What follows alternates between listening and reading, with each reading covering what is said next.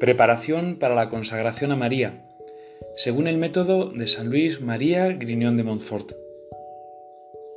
Entregarnos por entero a María para ser todo de Dios. En este, en este día, vigésimo quinto ya de nuestra preparación, San Luis María Grignon de Montfort nos quiere persuadir de que seamos fieles a esta consagración, a este camino que hemos empezado de entregarnos del todo a María. Por eso nos invita a meditar en la obra que él escribió del Tratado de la verdadera devoción sobre los efectos de esta devoción.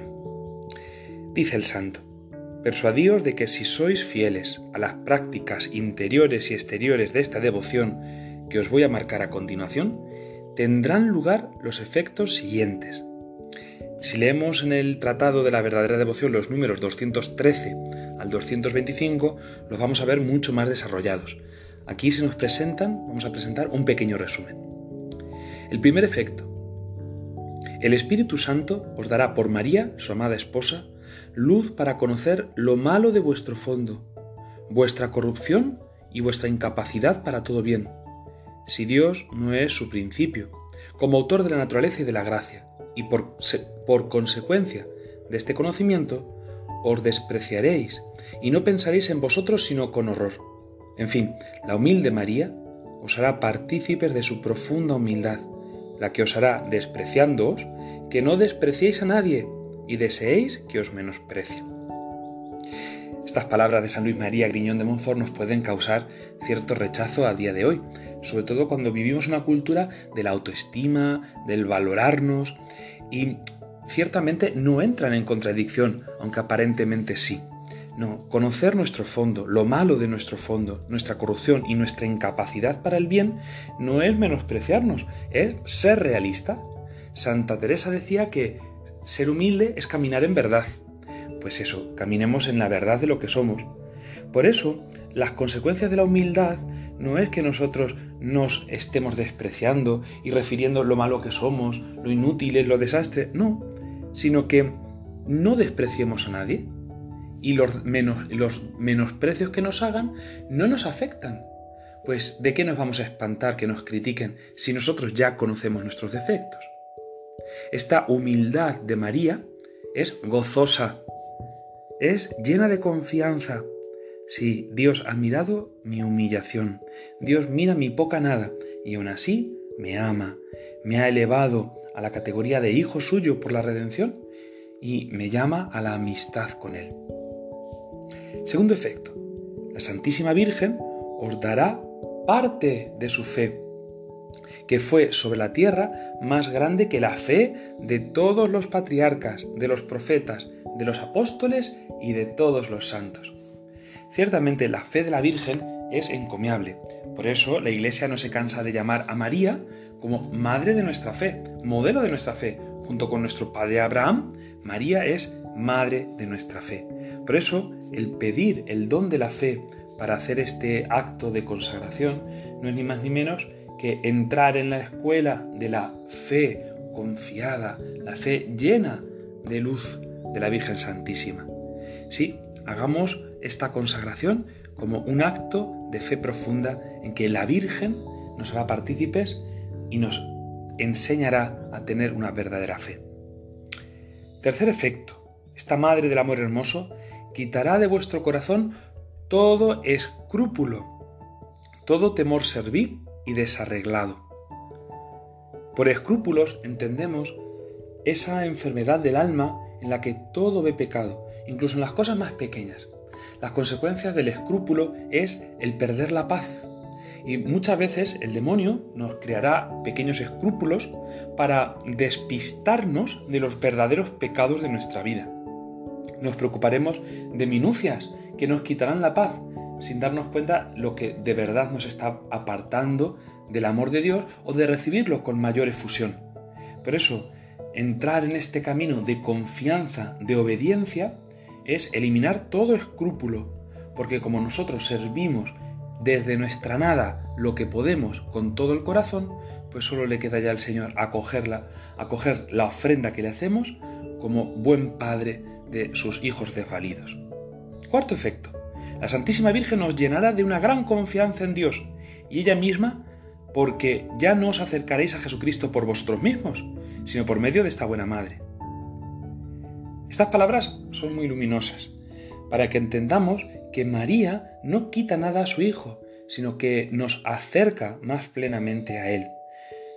La confianza en Dios a través de María crece porque es María la que nos presenta a Dios. Nosotros no tenemos eh, argumentos, no tenemos buenas obras, no tenemos eh, propósitos cumplidos. ¿Qué grandes hazañas hemos hecho para decirle a Dios que tiene que escucharnos o esperar que tenga misericordia de nosotros? No, nuestros méritos son nuestra nada, pero nuestra nada puesta en las manos de María.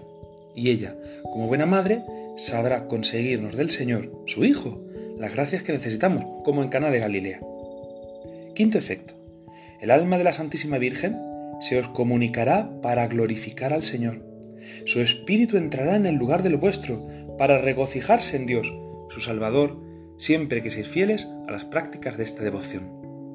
Es decir, esta devoción nos conducirá a la alabanza gozosa, a la, a la, alegría. El espíritu de María es espíritu exultante, espíritu que reconoce la obra de Dios incluso en las mayores dificultades y por eso por ese reconocimiento de la obra de Dios, a nosotros nos concede también reconocerla en nosotros mismos.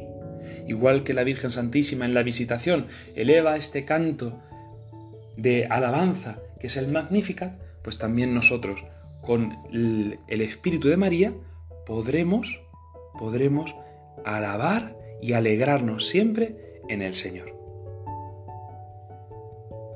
Sexto efecto. Si cultivamos bien a María, que es el árbol de la vida en nuestra alma, siguiendo con fidelidad la práctica de esta devoción, la consagración, ella dará su fruto en su tiempo, y este fruto suyo es Jesucristo. Yo creo que no hay mejor explicación a este efecto que ver cómo los santos que se han consagrado a Dios han dado frutos hermosísimos los más cercanos que tenemos, quizás San Juan Pablo II y la Madre Teresa de Calcuta, pero hay tantos.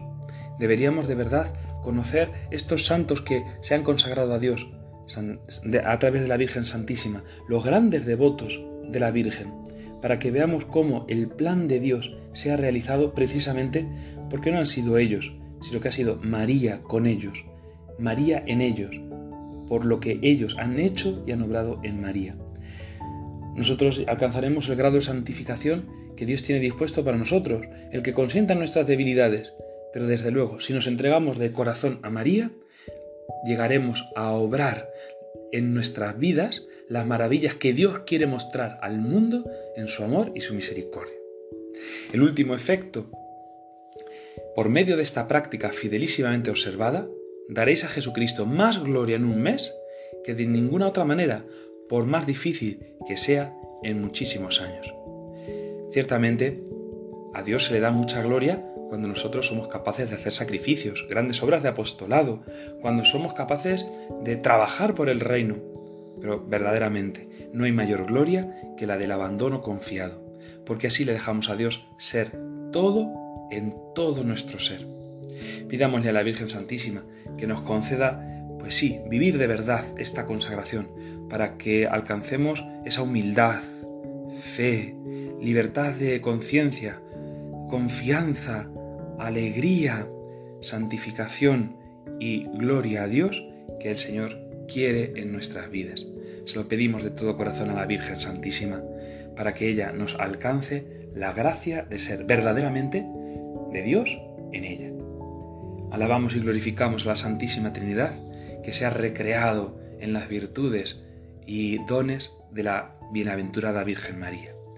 Dios te salve María, templo y sagrario de la Santísima Trinidad. Contigo decimos, gloria al Padre, al Hijo y al Espíritu Santo, como era en el principio, ahora y siempre, por los siglos de los siglos. Amén. Ave María Purísima, sin pecado concebida.